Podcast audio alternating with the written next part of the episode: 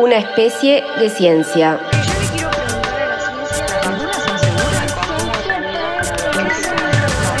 Un experimento narrativo donde las ciencias y la tecnología recorren territorios y comparten preguntas. Capítulo 2. Habitar con salud.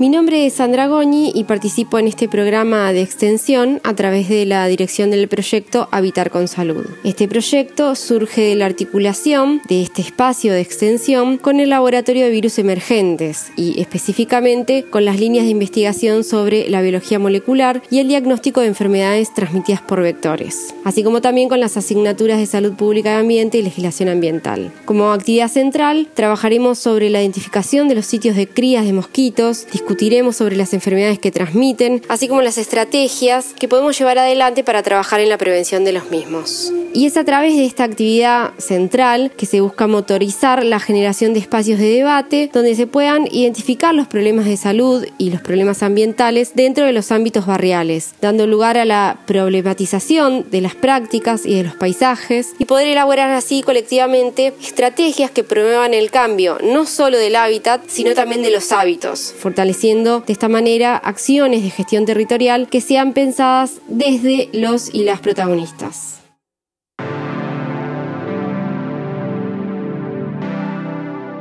Muchas veces nos hemos preguntado si podemos eliminar a todos los mosquitos de la faz de la Tierra. Pero la pregunta correcta tal vez sea, ¿queremos eliminar a los mosquitos de la faz de la Tierra? Sabemos que cumplen un papel muy importante en el ecosistema, pero además son muy pocos los que nos pican. Pero ahora que lo pienso, creo que es mejor que empecemos por el principio.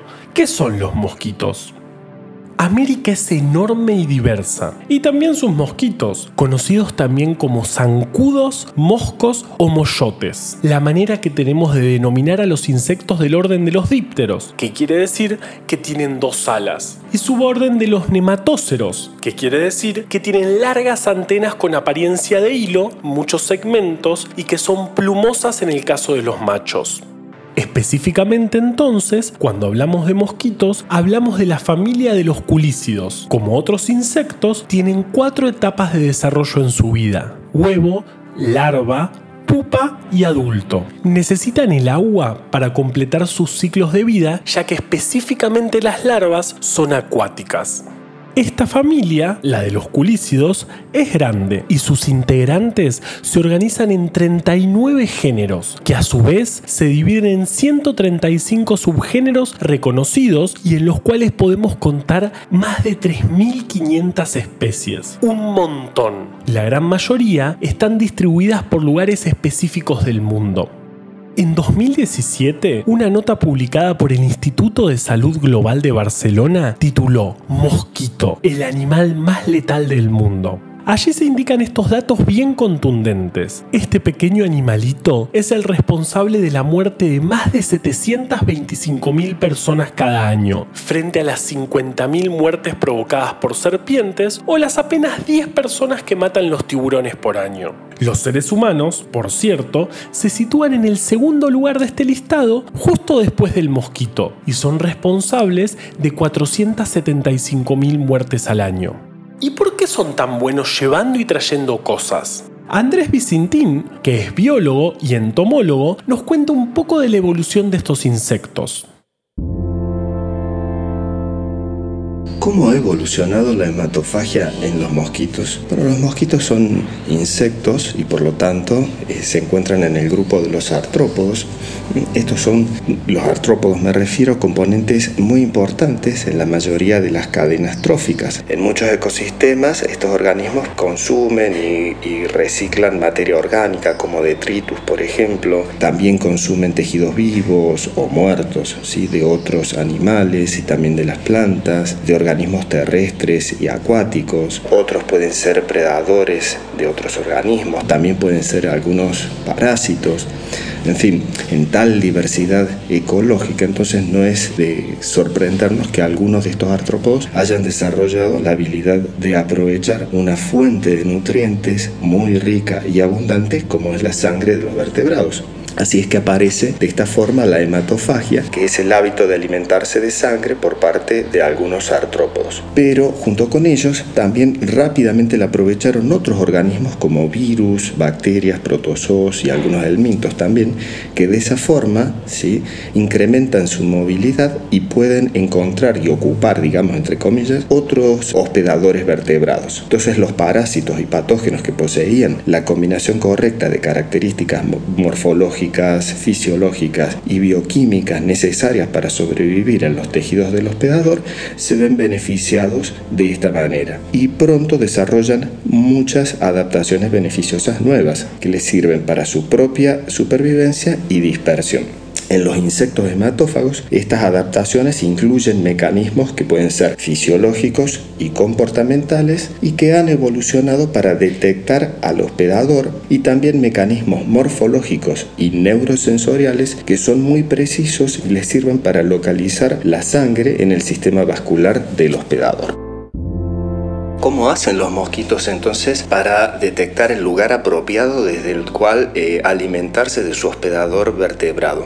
Bueno, para ello poseen estructuras especializadas que son quimioreceptores que se encuentran tanto en las antenas como en el extremo de su aparato bucal que les permite detectar distintos estímulos químicos y además poseen mecanorreceptores también en el extremo de su aparato bucal que les permite identificar el lugar apropiado de la piel de su hospedador desde el cual alimentarse. Para poder hacerlo, las piezas que forman parte del aparato bucal se han modificado de forma tal que mandíbulas y maxilas, por ejemplo, son verdaderos estiletes que permiten cortar los tejidos para llegar hasta el vaso sanguíneo desde el cual se van a alimentar, por un lado, mientras que la hipofaringe forma el canal salival por el cual va a salir la saliva y eh, el labro epifaringe forma el canal alimenticio que es por donde va a ser succionada la sangre. Los vertebrados, cuando cuando tienen una herida, por ejemplo, ocurre en ellos hemostasia, agregación plaquetaria, coagulación, vasoconstricción, eh, y que es el mecanismo que tienen para impedir la pérdida de sangre. Entonces, este es una, un mecanismo que deben evitar los mosquitos para poder alimentarse. Es por ello que su saliva también ha evolucionado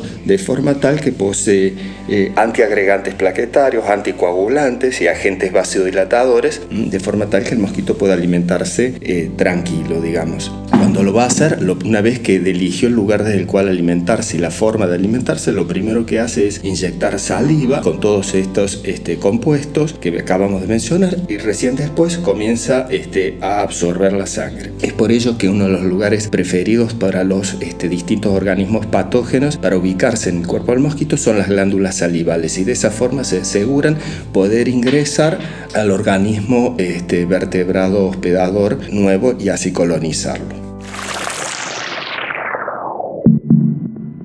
Este año escuchamos mucho hablar de los virus y justamente hay varias especies virales que son transmitidas por mosquitos y esto hace que sean conocidos como arbovirus, que deriva de las palabras arthropod borne virus, que significa virus transmitidos por artrópodos. Hay más de 500 arbovirus reconocidos en todo el mundo. De estos, aproximadamente 150 están involucrados en enfermedades humanas.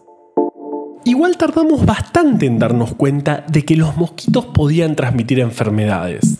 La malaria es una enfermedad tremenda, transmitida por el mosquito Anófeles. De hecho, es la primera enfermedad que se descubrió que podía ser transmitida por estos insectos, cuando el médico francés Charles Louis Alphonse Laveran la describió en 1880. Y esto es importantísimo porque recién ahí la comunidad científica decidió escuchar a otro médico, Carlos Finlay, un médico cubano que hacía años sostenía que el mosquito era el agente transmisor de otra enfermedad terrible, la fiebre amarilla.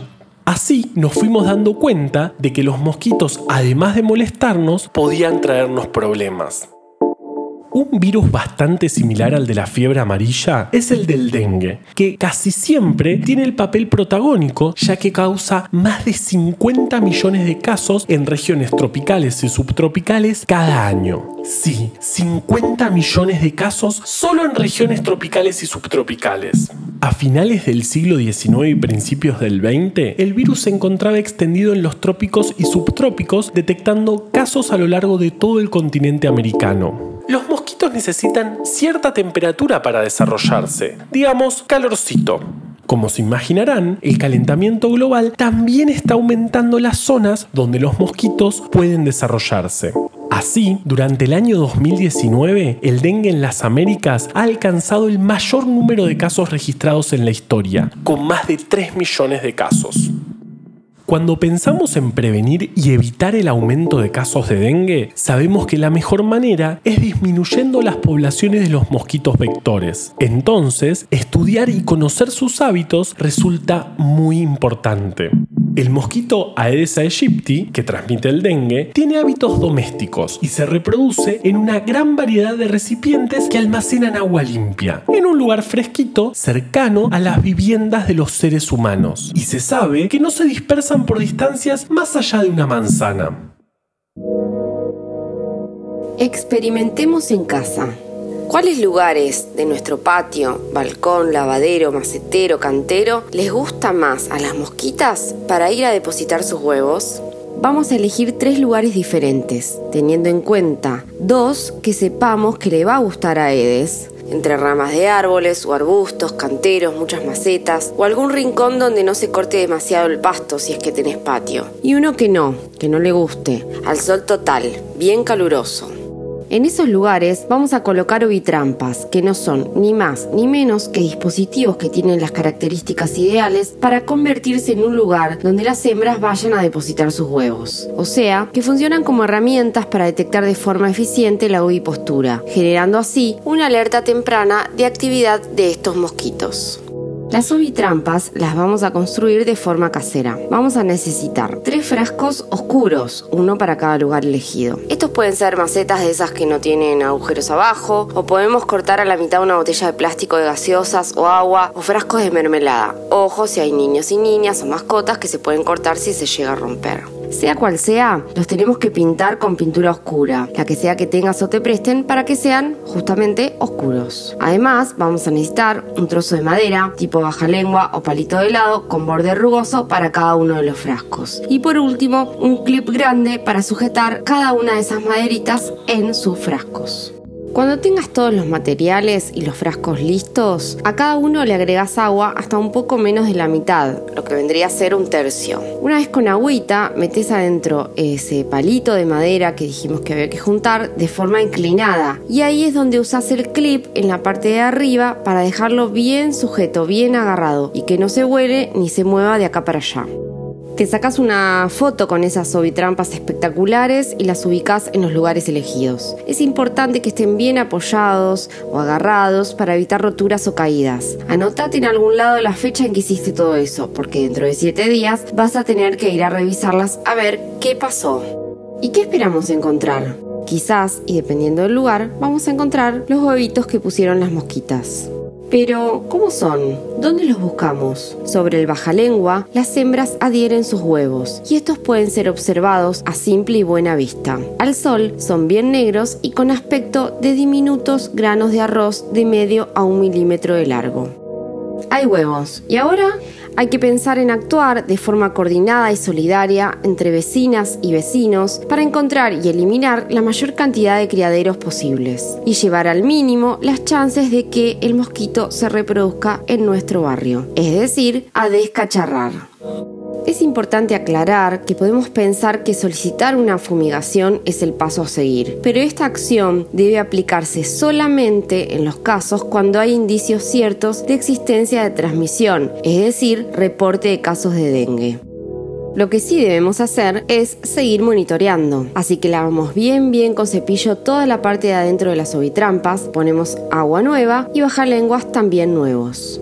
¿Vieron que quedarnos en casa fue nuestra gran herramienta contra COVID-19? Bueno, el monitoreo de las acciones coordinadas para eliminar los sitios que Aedes puede utilizar como criadero son las mejores estrategias contra el dengue. Algo tienen en común estos virus. Tenemos que realizar acciones en conjunto, repensando nuestros hábitos y su impacto en nuestro entorno, para que en definitiva podamos vivir en ambientes con menos oportunidades para los virus y más comunicación entre sus habitantes.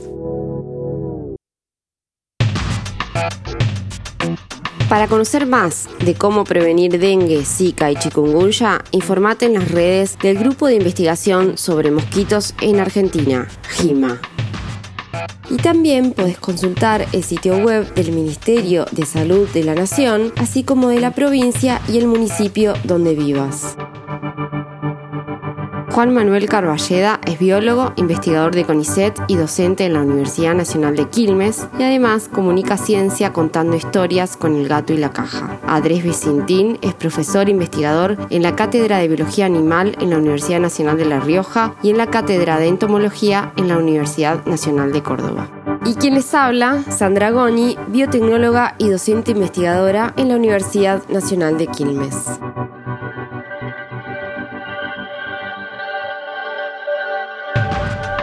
Muchas gracias por acompañarnos. Voces, intro y final, Sandra Goni y Larro Carballido. Edición, Larro Carballido.